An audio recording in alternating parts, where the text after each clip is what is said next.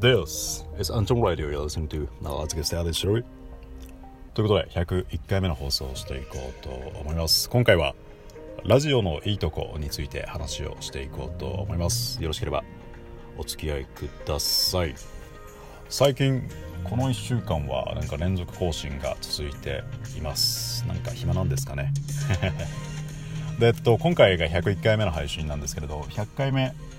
100, 100回目じゃないよ。101回目。今回からはですねあの過去のネタ過去の私の配信を自分で聞いてみてそこからネタを拾って話をしようと考えています。ので今回はさっきあの私の1回目の放送を聞いてでそこがまあ初めての放送だったんで自己紹介とか、えー、どんな番組を作っていきたいかとかあとあのなんでラジオトークを始めたのかっていう話でもともとラジオが好きだからみたいな話をしていたんでまあ、改めてそんな話を100回ぶりにしてみようと思うんですがあれですね。あの1回目の配信自分で聞いてみてめちゃめちゃかっこつけてるなと思って。まあ今も今もまあ100%かっこつけてないかっつったらまあそんなことはないんですけれどまあこれは結構地声に近いんですがなんかね1回目はなんか話し方とかがなんかうわこいつめっちゃかっこつけてるみたいな感じでなんか乳首をひねりたくなるような かっこつけ方をしていましたね。まあまあまあまあ Anyway、えー、今回ですね、えー、101回目ラジオのいいとこについて話をしていこうと思います。よろしければお付き合いください。でまず、ラジオトークが私が使い始めて、だからもう去年の3月、2018年の3月に使い始めたんで、1年と1ヶ月くらい使っているんですが、まあユーザーも増えてきて、多分番組の数でいうと多分今2万とか3万とかかな。ちゃんと見てないですけれど。まあもちろんうち2万3万のうちあのアクティブなのはもっと少ないとは思うんですけれど。だいぶ数は増えたなと。私がやっていた1年前くらいは多分2000番組くらいだったんで。そうですね。単純に配信者というか番組の数もすごい増えてますし、まあ、だんだん人気にはなってきているのかなと思うんですがメインストリーム例えば Twitter とかインスタグラムあるいはフェイスブックみたいになるかというと正直私はそれはないんじゃないかなと考えています。がまあ別にそれでもそれでもいいと思いますし。であの2020年に向けてでしたっけ？あの 5G が 3G、4G ときて 5G がなんか導入されるらしいじゃないですか。多分こうやってあの通信量扱える量データ量が増えていくに従って最初は文字ど文字情報だけだったのが文字情報プラス写真それがあるいは音声あるいは動画とかでひょっとしたら5年後10年後くらいにはなんか VR 動画配信者が例えば海外旅行に行っていてでその配信者の番組を見ている人は360度のなんでしょうライブストリーミングななんか海外旅行をしているような動画を楽しめるみたいなのがあるのかもしれないんですけれどまあまあそういうこの送信量が増えていくに従って多分文字だけ写真だけだったのが音声とか動画がでの配信が増えていくと思うんでまあそういう意味ではラジオトークというか音声配信もだんだん流行っていくのかなとは思うんですけれどうん。まあねそんな別にメインストリームになんなくてもいいなと、まあ、ユーザーの一人としてはラジオトークの、ね、開発者はそうは思ってないとは思うんですけれど。まあでもそのメインストリームになんなくても私がもともとラジオを聴くのが好きな人だったんでですねやっぱラジオはいいなと思うところがいくつかあってで大きく3ついろんな人の気持ちを聞けるっていうのとあとは配信者としてのなんか楽しみ方あとは何だろう。うんそれくらいかな。えー、っと聞いてることでいろんな人の気持ちが聞けるっていうのとあとは配信者としてなんか毎日ちょっとした楽しみというかまあこの後詳しく話をしていくんですけれどまずはいろんな人の気持ちを聞けるっていうのを最近ツイッターで見たんですけれどまずあの「ハンターハンター」であのクラピカが名前忘れた。クラピカがなんかのファミリーに入ってあの幻影旅団羽毛銀を殺すところであのクラピカとクラピカじゃないゴンとキルアが、えー、っと幻影旅団信長と町に囚われてで信長と腕相撲をするみたいなシーンがあったじゃないですか。であれがゴンが信長に対してえっと羽毛銀のことで泣けるのになんで他人の気持ちが分かんないんだみたいな切れるシーンがあったじゃないですか。であれとちょっと似ているというかこのラジオトークでいろんな人の気持ちを聞くことによって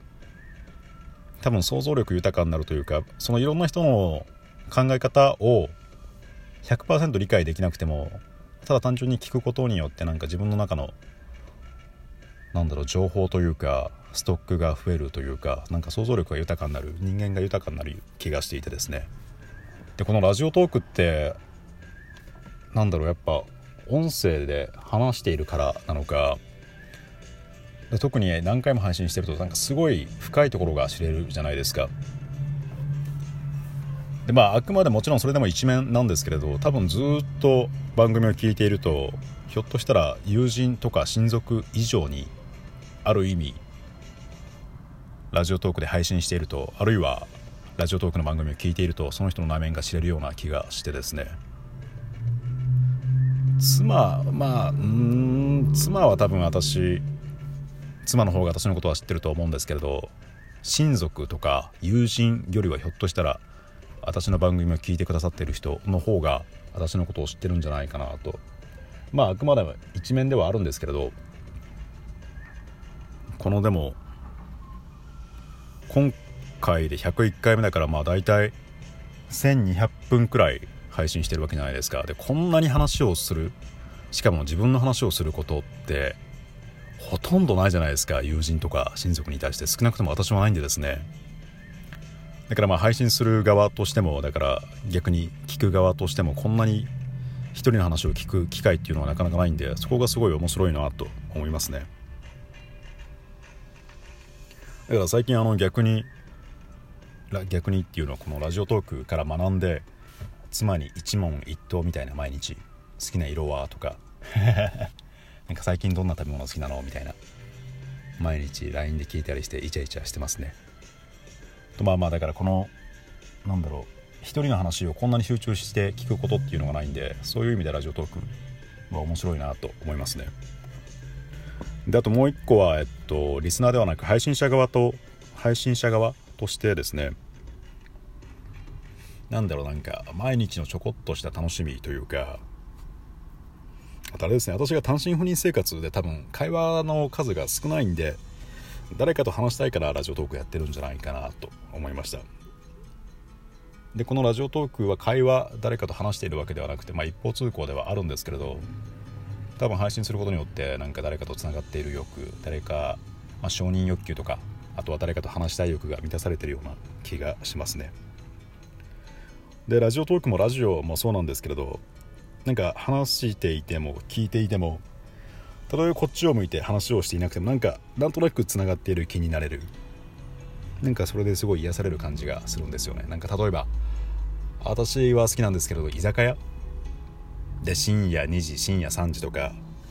友人とガヤガヤ居酒屋にいてでみんなが話してる中自分だけ寝るみたいな。で寝て起きてもみんながまだいてくれるみたいな。まあ、今は別にそんなのいらないですけどでも昔学生時代はなんかそういうのがすごい心地よかったんですよね。なんかそういう感じに近いというか別に私の話を聞いてくれていなくてもあるいは私に対して話をしてくれていなくても